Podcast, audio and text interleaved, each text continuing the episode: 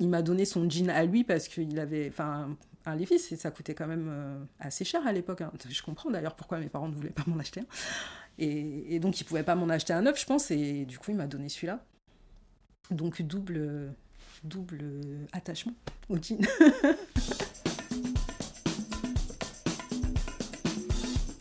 Dans le podcast de mode personnel, il n'est pas question de mode, mais de vêtements, d'un vêtement, celui d'une femme ou d'un homme qui me raconte l'histoire intime qu'ils partagent tous les deux. Je suis Isabelle Thomas, styliste personnelle. Depuis dix ans, j'écoute des confidences de Penderie. Dans cet épisode, Violette Tannenbaum est en troisième. Elle a 14 ans et son oncle vient de lui offrir son premier Lévis. Et ça venait en fait à l'époque où euh, où, on commençait à vouloir porter des marques quand on allait au collège parce que ça faisait cool, c'était trop bien d'avoir des baskets Adidas. Pareil, j'ai eu mes premières Adidas euh, en troisième. Quand je dis ça à mes enfants, ça les, ça les effraie, c'est rigolo. Et donc j'étais trop contente parce que mon oncle avait un, un Levis dont il voulait se débarrasser et, il me l'a donné. Nous, on n'était pas très, euh, on est, on est toujours pas d'ailleurs très expressif dans ma famille. Il n'y a pas de. Les marques d'affection, c'est très rare. Euh, on ne se dit pas qu'on s'aime, on ne se dit pas qu'on est fiers les uns des autres. Donc, euh, dans, mon, dans mon souvenir, j'ai juste l'impression qu'il est passé chez mes parents pour voir mes parents, nous voir nous, rester un petit peu avec nous. Et genre, il m'a dit Ben, tiens, je te donne ça, j'en ai plus besoin, tu vois. Et j'en étais fan. Enfin, du coup, ben, Genre, il me l'a donné le week-end et le lundi, je l'ai mis pour aller au collège. J'étais trop fan. Tout le monde m'a dit ton jean est trop beau. Euh, et euh, c'est rigolo parce qu'il avait une grosse tâche. Enfin, mon oncle, c'était pas genre son jean pour aller travailler, tu vois. C'était vraiment son truc euh, de, de week-end. Donc, il le mettait pour faire ses travaux, pour, pour bricoler, sur, bricoler ses trucs. Parce qu'il faisait, de, il faisait du son. Donc, souvent, il bricolait dans sa chambre. Et donc, il avait une espèce de tache de javel sur la cuisse. Mais moi, je trouvais ça trop stylé parce que j'avais le seul jean taché du collège. Ma mère, elle n'a pas eu la même réaction que moi. Elle n'a pas été ravie parce que bah parce qu'elle trouvait que ça faisait un peu un vêtement de pas, pas propre, quoi. Enfin, pas un truc. Euh, moi, mes parents sont entiers et il fallait toujours être bien apprêté, euh, toujours être bien coiffé, rien qui dépasse. Quand tu parles, tu parles pas trop fort, tu te fais pas remarquer. Je pense que c'est ça aussi, le, le fait qu'elle n'aimait pas trop ce jean, c'était euh, c'était que ben, quand je le mettais, on, on voyait quoi. Et puis c'était c'était pas euh, dans le bon sens pour elle, tu vois. C'était genre, mais qu'est-ce qu'est-ce qu'elle fait ta fille avec ce jean taché? Elle a pas, vous avez pas d'argent pour lui acheter un jean pas taché. moi, c'était vraiment le jean euh, que je, pouvais le porter tous les jours. Donc, il était souvent euh, à la machine, parce que, bon, au bout d'un moment, euh, on me disait non, mais là, ton jean tient presque debout, peut-être il faut le laver. donc, il était très souvent à la machine. Et un jour, je cherche mon jean, je me, souviens l'avoir mis, à laver, mais je ne le retrouve pas dans, dans mes affaires. Et. Et je, je, me dis, ben, enfin, je me souviens, je l'ai mis dans la boîte à ma salle, euh, ben, où est-ce qu'il est? Donc je vais demander à ma mère, euh, t'aurais pas vu mon jean? Et elle me dit, euh, ben, je l'ai jeté. Donc je reste bouche bée. tu, tu, sais, le, ce moment où, genre, ce qu'on te dit, le temps que ça remonte au cerveau et que ensuite tu le, tu le digères. Et, et je lui dis, ben, pourquoi? Et elle me dit, ben, moi, je l'aimais pas, ton jean. De toute façon, il n'était pas il c'était pas un jean pour, euh, pour aller au collège, c'était pas un jean pour sortir, euh, il servait à rien, donc je l'ai mis à la poubelle. De toute façon, je l'aimais pas. J'ai 14 ans, donc je me, moi, je suis j'étais une fille euh, très, très sage. Tu vois, je travaillais bien à l'école, j'avais des bonnes notes, je me faisais pas remarquer, et j'étais pas en mode je réponds à mes parents. Donc j'ai dit d'accord, j'ai pleuré et je suis retournée dans ma chambre. voilà. On n'avait pas beaucoup d'écart entre mon frère, moi et mon oncle, ce qui fait que on avait il s'occupait de nous en fait. Il était, c'était comme un grand frère finalement. Tu vois, c'était vraiment. Euh, il venait nous chercher le week-end pour nous emmener à la fête foraine. Euh, il nous emmenait. Il m'a appris euh, à faire du, roller. C'est mon oncle qui m'a appris à faire du roller. il était aussi animateur à un moment au centre aéré où on allait. Donc, t'imagines la, genre la fierté quand j'allais quand j'allais au centre aéré, je là, non, ça c'est mon tonton. Et genre, je faisais Jean-Claude, tu vois, genre, je l'appelais par son prénom, genre en mode, toi et moi, tu sais quoi. donc c'était cool. Et, en fait, mon oncle est. Donc, il est décédé en 1992, quand moi j'étais au lycée. Je crois que c'était ma. Ben, j'étais en seconde. Le moment où il m'a donné le jean et le moment où il est parti, il s'est pas passé beaucoup de temps, puisque, puisque quand il me l'a donné, j'étais en troisième et il est mort un an après à peu près. Et c'était quelqu'un dont j'étais très proche. Donc du coup, j'ai, je pense qu'il y a eu un truc où je me suis dit, euh, bah ça c'est le c'est la seule chose que j'aurais, qui, que j'aurais pu avoir de lui, parce que finalement, euh, toutes ces affaires, ben, je sais pas où, elles sont passées. Tu vois, en même temps, j'ai même pas demandé, mais euh, je pense que ce truc avec les, avec les Lévis, ça, ça vient de là.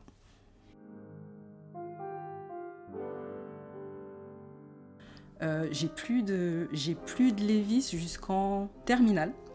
Donc le deuxième jean, bah en vrai, euh, c'est, enfin c'est moi c'est mes parents qui m'achetaient mes vêtements encore quand j'étais en seconde, donc t'avais avais des exigences et enfin il y avait la vie euh, idéalisée et la vraie vie.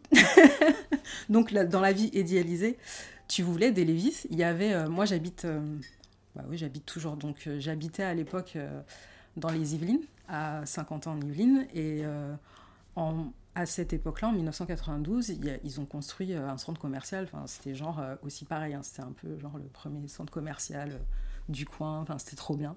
Et il y avait un magasin qui s'appelait Derrick. Parce que moi, j'allais au lycée à côté du centre commercial. trop bien.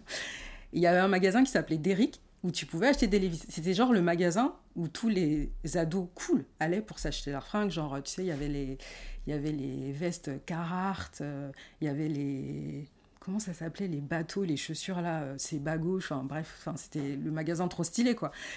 Et donc il y avait des Levis et à la rentrée, je, disais à mon père, on peut aller chez Derrick pour acheter euh, la tenue de la rentrée? Et mon père il disait, non, on va pas chez Derrick acheter la tenue de la rentrée, on va à Carrefour.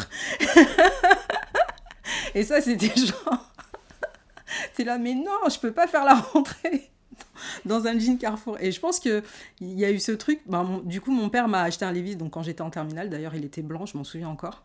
C'était un Levis blanc euh, que, pareil, que du coup, j'ai mis tout le temps. Mais du coup, il n'y avait pas de tache, donc ma mère ne l'a jamais jeté, celui-ci. Et euh, en gros, euh, je crois que la frustration de ne pas pouvoir remplacer le Levis que mon oncle m'avait donné tout de suite, je crois que c'est ça aussi qui m'a tu sais, qui m'a donné cette, euh, cette envie d'en avoir plein. Peut-être que c'était même une recherche de les vis que j'avais perdu. Parce que jusqu'à aujourd'hui, tu vois, j'en ai. J'en ai. Euh, ouais, j'en ai. Franchement, ouais, je crois que j'en ai bien une cinquantaine. Et pourtant, ça m'empêche pas de continuer à en acheter. Donc, euh, il y, y a quand même un truc derrière tout ça.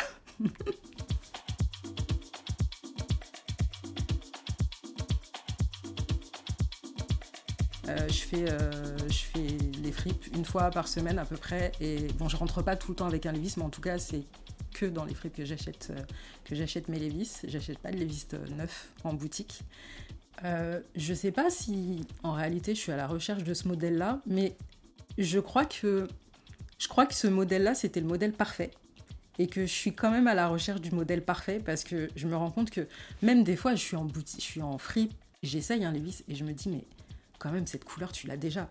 Mais il y a toujours le petit truc qui twist, tu sais, genre, euh, il est plus long, euh, il est il tombe pas pareil, même si c'est la même taille, il est un peu plus taille basse, il un peu plus taille haute, et, et du coup, même dans une même couleur, je peux racheter un Levis, euh, alors que je sais que c'est pas c'est pas censé, mais je vais quand même l'acheter.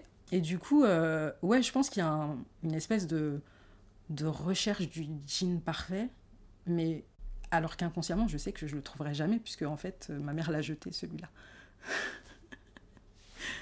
Ce jean, il est parfait parce que. Euh, je crois qu'il est juste parfait parce que c'est mon oncle qui me l'avait qui me l'a donné en fait. Je crois qu'il n'y a pas de parce que en vrai euh, c'était maintenant que j'y repense c'est vrai qu'il était un peu genre un peu on, aurait dit que c'était un, un, peu destroy tu vois à l'époque c'est comme ça que nos parents disaient et il était genre c'était un jean de mec en plus que mon oncle il était grand euh, il était euh, il était fin mais il était quand même très grand donc euh, c'était un jean qui, qui m'allait bah, trop grand je mettais une ceinture pour qu'il tombe pas quand je le mettais enfin et en vrai je suis même pas sûre qu'aujourd'hui, si je l'avais, ce serait un jean que je porterais, hein. mais je l'ai idéalisé en tout cas dans ma tête. Et, et je pense que ouais, il était parfait juste parce que c'était le sien. le fait que j'ai autant de, Lévis, c'est aussi euh, peut-être un, pied de nez à mes parents, genre en mode, euh, vous voyez, euh, maintenant je porte des Lévis. Surtout qu'ils sont déchirés en bas, qui traînent un peu par terre. Des fois, ma mère, elle me regarde, genre, j'ai 44 ans, mais je sens son œil un peu réprobateur, mais, mais souvent je lui dis, je fais ce que je veux. En tout cas, moi, j'ai toujours été, comme je disais tout à l'heure, j'ai toujours été la fille très sage, j'ai toujours voulu faire plaisir à tout le monde. Euh, quand je ramenais une bonne note et que mon père était content, ben, en fait, j'étais même pas contente d'avoir une bonne note, j'étais contente que ça lui fasse plaisir que j'ai une bonne note. Et il y a eu un moment où je me suis dit, euh, mais en fait, tu vis pas pour les gens, tu vis pour toi, donc, euh, donc écoute-toi. Et, et c'est marrant parce que dans mon entourage, et surtout mon mari, parce que je suis avec mon mari depuis 20... Ça fait 22 ans qu'on est ensemble, donc lui, il a, il a vraiment, vraiment vu ce virage que j'ai pris en termes de confiance en moi et en termes d'indépendance aussi, puisque quand je l'ai rencontré, j'avais 22 ans, et j'étais encore une petite fille, et je suis passée de chez mes parents à, avec mon mari. Il n'y a pas eu cette, il n'y a pas eu cette période où, où j'aurais pu être toute seule et où j'aurais pu expérimenter des choses. Et, du coup, quand il m'a connue, ben, j'étais un peu, encore une fois, une, petite fille modèle. Et en fait, il y avait vraiment eu un moment où, j'ai décidé de m'affirmer, où je me suis dit, je m'habille comme je veux, je fais ce que je veux. Il n'aime pas d'ailleurs quand je dis ça. je fais ce que je veux, si je veux. Enfin, à partir du moment où je, ça fait pas de mal aux gens que j'aime, aux gens qui m'entourent, ben, je vis comme j'ai envie de vivre en fait. Tu vois, il y a peut-être quand même des des restes de, ce que m'a transmis mon oncle sans le vouloir, en termes de rébellion.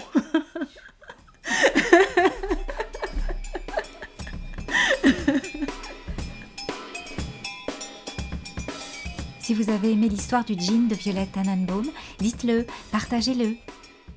Plus vous êtes nombreux à l'écouter, plus vous contribuez à diffuser le podcast de mode personnel. Vous pouvez aussi retrouver tous les épisodes sur iTunes, Spotify, Deezer ou SoundCloud. À bientôt pour le prochain épisode.